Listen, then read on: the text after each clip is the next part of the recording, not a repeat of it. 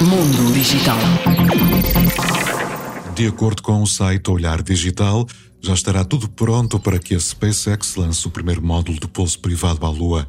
O módulo de pouso, denominado Nova C da Intuitive Machines, deverá ser lançado durante este mês de fevereiro por um foguetão Falcon 9 da SpaceX em direção à Lua. Durante uma conferência de imprensa, Trent Martin, vice-presidente de sistemas espaciais da Intuitive Machines, empresa que construiu a sonda, referiu que o lançamento será a partir da estação espacial na Flórida.